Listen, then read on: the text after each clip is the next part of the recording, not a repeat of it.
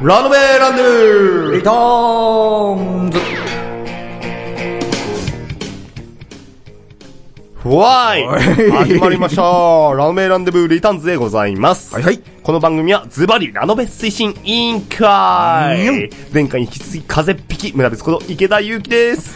前回よりもパワーアップしてる村和です。よろしくね。はい。あはーい。ね。うん皆さん夏風邪ひいてないかなあー、弾いてる人多いかもね。ねえ、なんか結構不安定じゃんそ。うそうそうそう。うで、意外と暑いかと思ったら寒くなったりーね。ん。は夏風邪は長引くから皆さんもお気をつけください。い。はい。でも僕らは全力で、いきますよ今回も始まります。始まりますこの番組は株式会社アルファの制作でお送りしますあのタイトルをやってみよこの番組はゲーム好きの二人がゲーム好きな人にもそうでない人にも送る実際に今プレイしたレポートやおすすめ情報時にはマニアックな情報をお届けしますうテレビゲームの、中林各週木曜日配信中まずは実際に触ってみようそこのあなたもレッツプレイ Try to the next stage. Alpha. ラノブラノブその32コンビニ帰りに異世界へ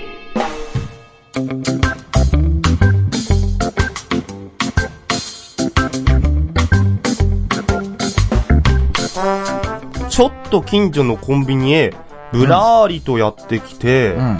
特に目的もなく、ん雑誌読んだり商品眺めたり、うんうんうん。それに飽きたら何も買わずに出るのはなんとなく気まずいから、あー、あるね。うん適当なスナック菓子でも買って店を出たらう、んうんうんうん。そこは謎の異世界でしたとさあー、うん、あーうん、ある、あ、うんねえよ。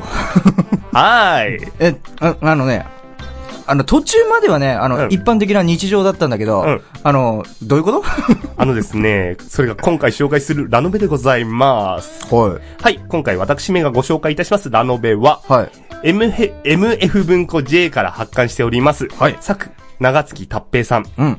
イラスト、大塚慎一郎さんによります。はい。リー、ゼロから始め、始める異世界生活でございます。はい。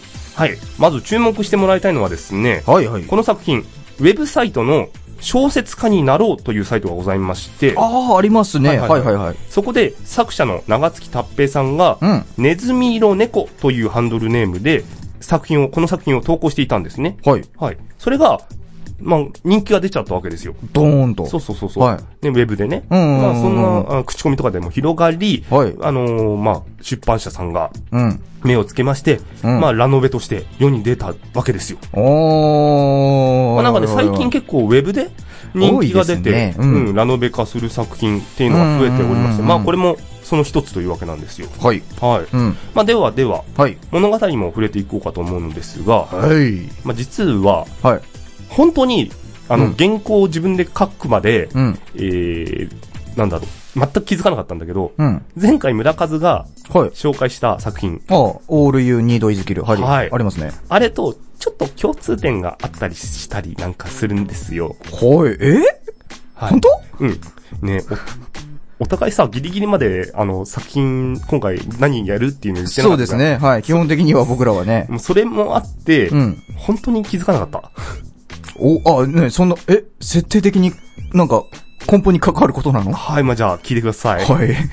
物語は現代日本で生活する、ちょっと引きこもりで、うん無知、無能、無力、無謀の4拍子かけた残念な高校生、ああ、やばいね。はい、夏木すばるがうん、異世界に召喚されたというところから始まります。うーん。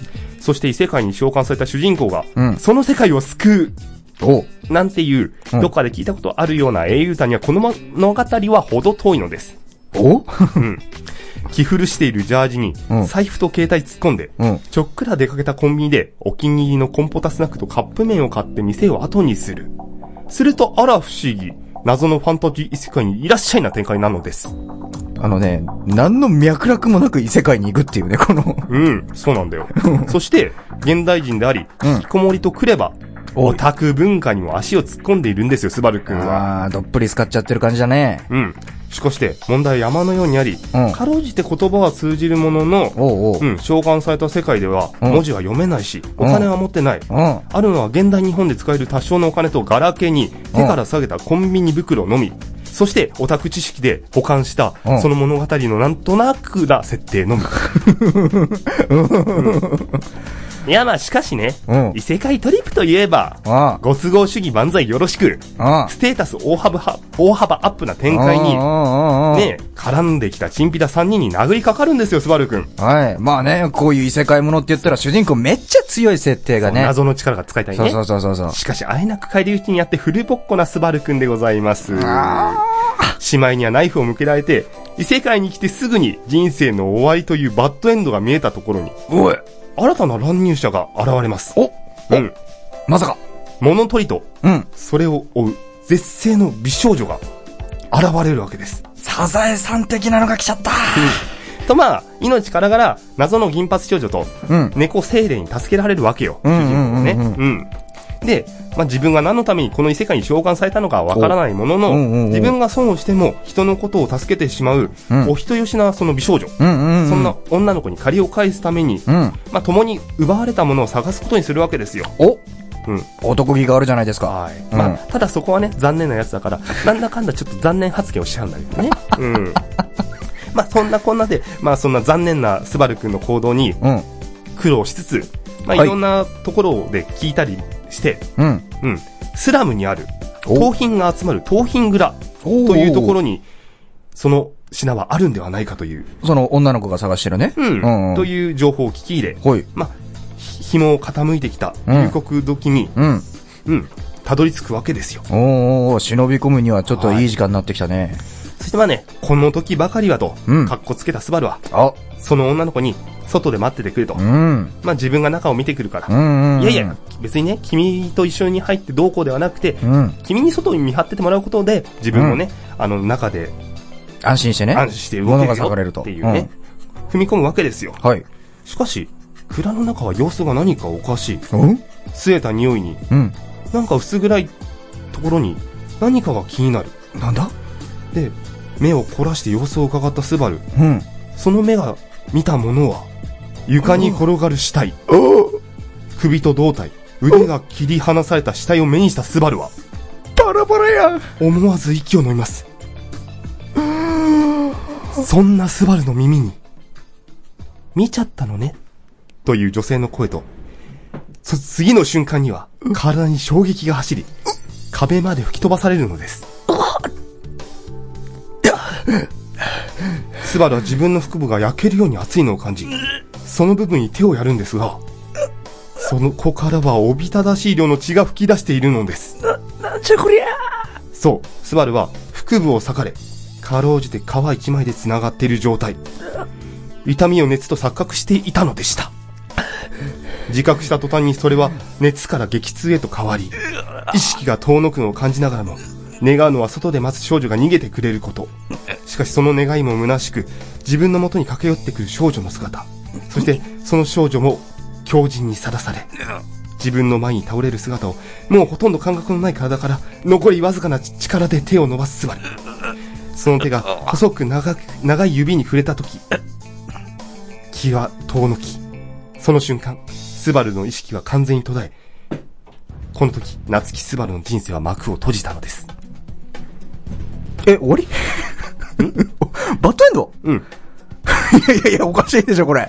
いやまあね、ここまで聞くとバッドエンドなんですよ。うん。まあまあ、落ち着いて落ち着いて終。わっちゃったじゃないの。 で、ここからですよ。はい。あなたが紹介、前回紹介した作品との共通点。はい。はい。えし嘘かまさしか。、しかししかし、夏木スバルは次の瞬間目を覚ますんです よ。しかし状況がおかしい。先ほどまで空は夜に染まっていたはずなのに、うん。今は昼間。そして、盗品蔵にいたはずの自分が立っているのは、なぜか最初に立ち寄った果物屋の前。あれそれでも自分の腹が裂かれた感覚は夢とは思えない。果たしてあの少女は無事なのか焦燥感がスバルを包むのです。焦るね、これは。 この時、まだ彼は自覚していないのです。自分が死ぬと、振り出しに戻ること。無知無能無力無謀。四血少年が異世界で手に入れた能力。死に戻り。死ぬことで時間を巻き戻す。唯一の能力。幾多の絶望を超えて少女を救えるのか。たとえ君が忘れても、俺は君を忘れない。でね。あのね、はい。まんまね、同 じだよ。はい。いや、あのね、一世、あのね、SF か、ファンタジーかの違いだよ、これ。本当に気づかなかったの。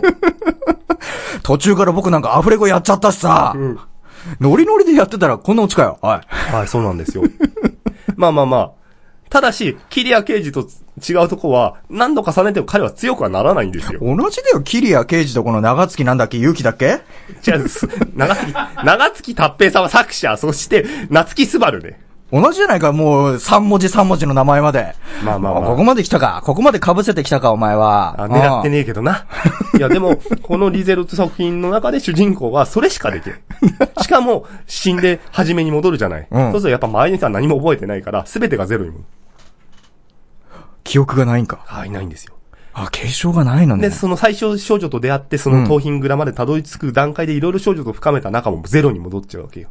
あまあまあ、そこは同じだけど、記憶が受け継がれないってところはまたシビアだねあ。主人公は受け継がれるよ。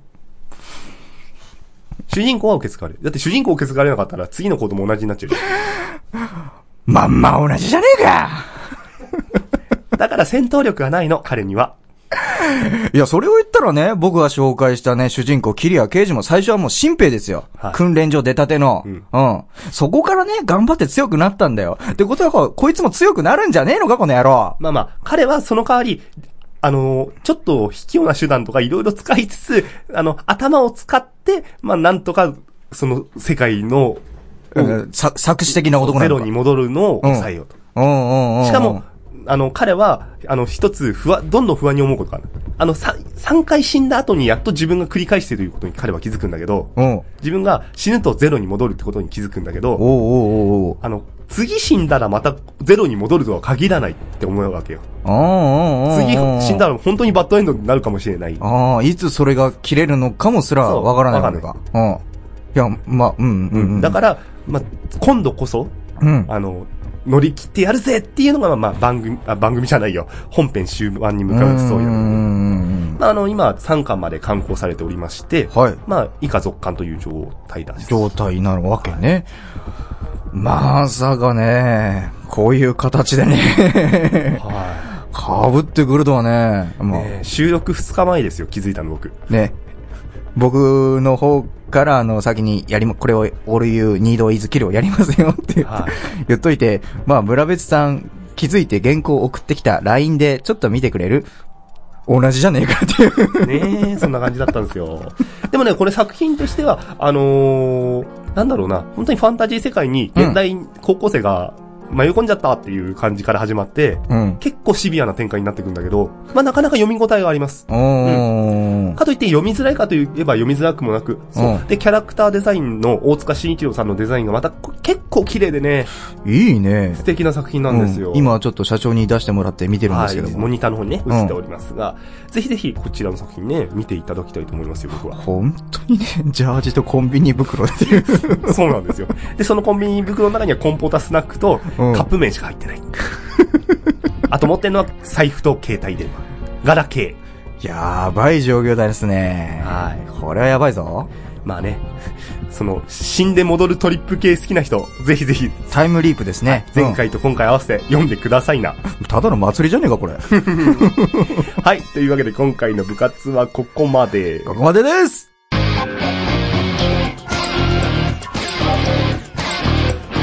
ラノベランデブーリターンアルファの最新情報をお届けするメールマガジン、メッセンジャー。各番組から気になる情報をピックアップしたり、ちょっとした小ネタもお届けしています。ボイスサンプル制作サービス、ボイススクエアのお得な情報も発信。購読はアルファ公式サイト左下の登録フォームから、または ALFA メルマガで検索。もちろん無料です。はーいはーいというわけで、アフタートークいきます。アフじタゃー、あ、うん、あ、あ、ふたまあ、エンディング前書くね。 エンディング前のそう、特ですね。はい、というわけで、ちょうど時期的にね、お盆ですかね。お盆ですね。い皆様、先祖帰りと言ってね、ちゃんとね、お墓に行って手合わせて、うんご先祖の霊を家に一度もお持ち帰るという時期でございますよ。うんうん。あ実はですね、先日僕、祖母がまあ亡くなりまして、あ、まあ、それ聞いてたんですけどね。うん。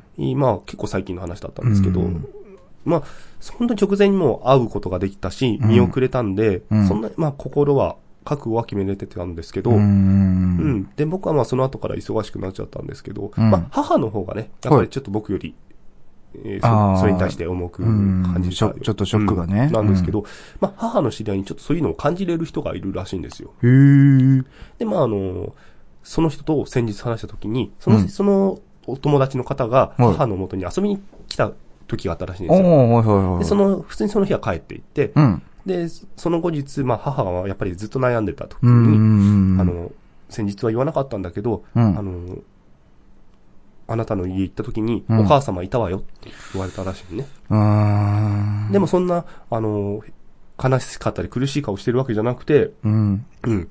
あの、私はもう今楽しいし元気だから、ああなたもそんな悲しい顔しないでって言ってたわよっていう話を聞いたんだよって話を先日母にされて、見守っててくれてるんだよ。まあ近くにいるんだなって思ったんだよね。うんはいまあ、あのね、うん、そんなね、いい話を聞いた後でね、うん。 幽霊だの怖いお化けの話をね、しできるか僕は しようぜもうね、このフリートークに入る前にね、お化けの話しようぜっていう盛り上がってたの にね、村別がこんなことを話したらね、僕どうすればいいのいや、これ多分ね、話の展開的に後に持っていかない方がいいなと思ったから、最初に持ってきた。うん、確信犯ですよ。うんするのうんしてうんじゃあまあ、僕の実体験のちょっと怖い話からうん一つさせていただきます。これはね、じゅーん、4年ぐらいに前になりますかね。う。まあ、まだあの、村別とも知り合ってない頃なんです。うん。知り合った、あ、そう。うん。あ、じゃあもう、もうちょっと前かな。 5年ぐらい前じゃうん。 雑だな。うるせえなもうほん、もう BGM 来てんだから話すよ。あまさかそういう記憶が混濁する的な怖い話。れもしかして俺タイムリープしてるはい、どうぞ。くそまあいいや、言います。うんまあ、そう、村別と会う前の話なんですけども、まあ僕がバイトの帰り、深夜ですね。うん。うん。帰ってる時なんですけども、車に乗っててですね、はいはいはい。そう、その時ちょうどね、霧がひどくてね、うん。前もね、本当に2、3メートルも見えるか見えないかぐらいの時があったんですよ。うん。まあ車でこうブーンって書いてって、信号でピーンと止まったわけですよ。うんで、まあちょっと、なんか切りってるし、ワイパーでも回すかと思って、うんあの、車の後ろのワイパーを、こう、クイッてやって回したんですよ。はいはその時に、ガガガガガっていう音がしたんですよ。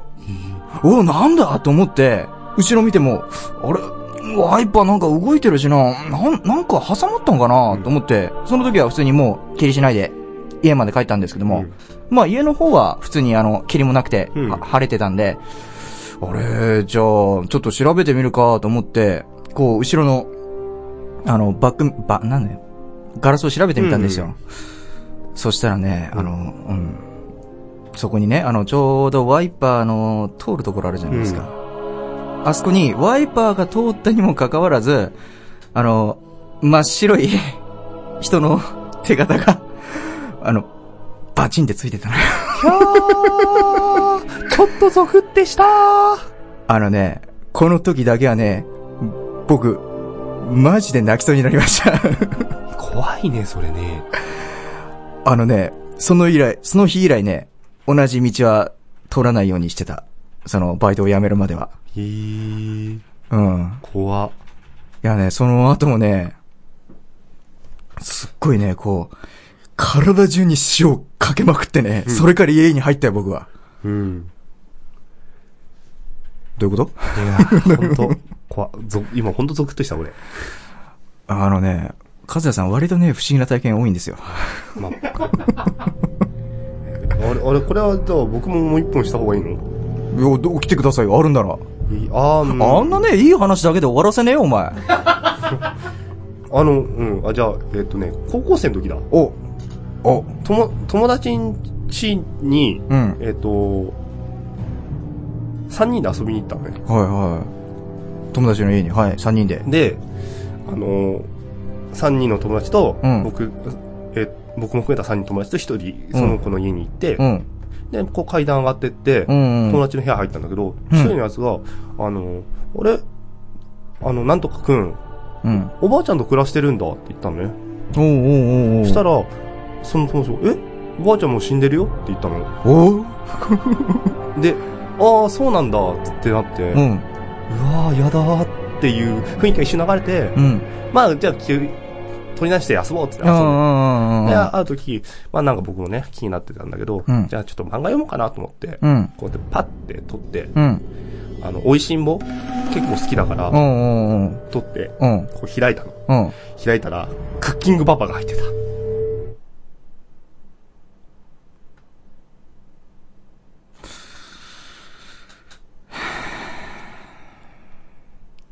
オチもねえなまあね、そのおばあちゃんの話は本当なんだけどね。もうね、あの、ニコ生のね、コメントすらも凍りついてるよ。ハテナマークまで出ちゃったよ。あのね、今このスタジオの雰囲気を伝えるとね、あの、南極の方がまだマシだっつんだよ、お前。わかるか今俺、南極の方がまだマシだっつんだよ。今俺ホテってるから さ。でもちなみにかいい、話で終わればよかっちなみに帰りに友達の、あの、その、あ部屋の隣におばあちゃんが座ってたんだよって話もちゃんとあったんだけどねっていう。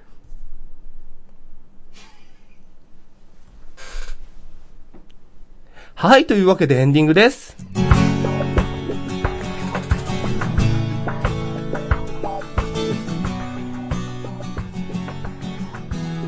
たはい、エンディングいきまーす。はい、エンディングでございます。テンション上げろ。番組ではですね、お便りを募集しております。ラロベにまつわることから、ふつおた、そして、あの、怪談話で何でも OK です。村別より面白かったら何でも OK です。はい。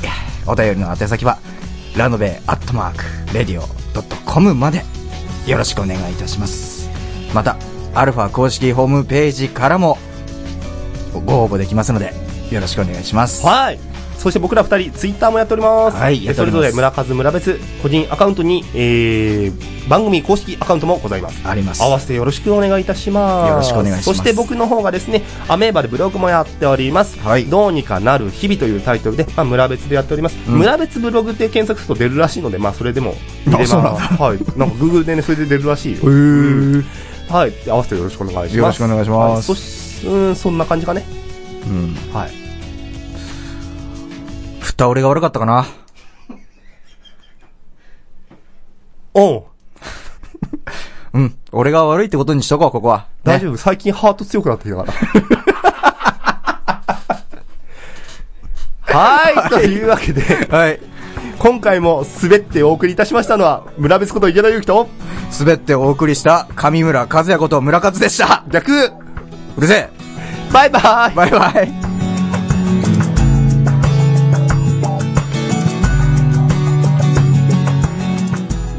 この番組は、株式会社アルファの制作でお送りしました。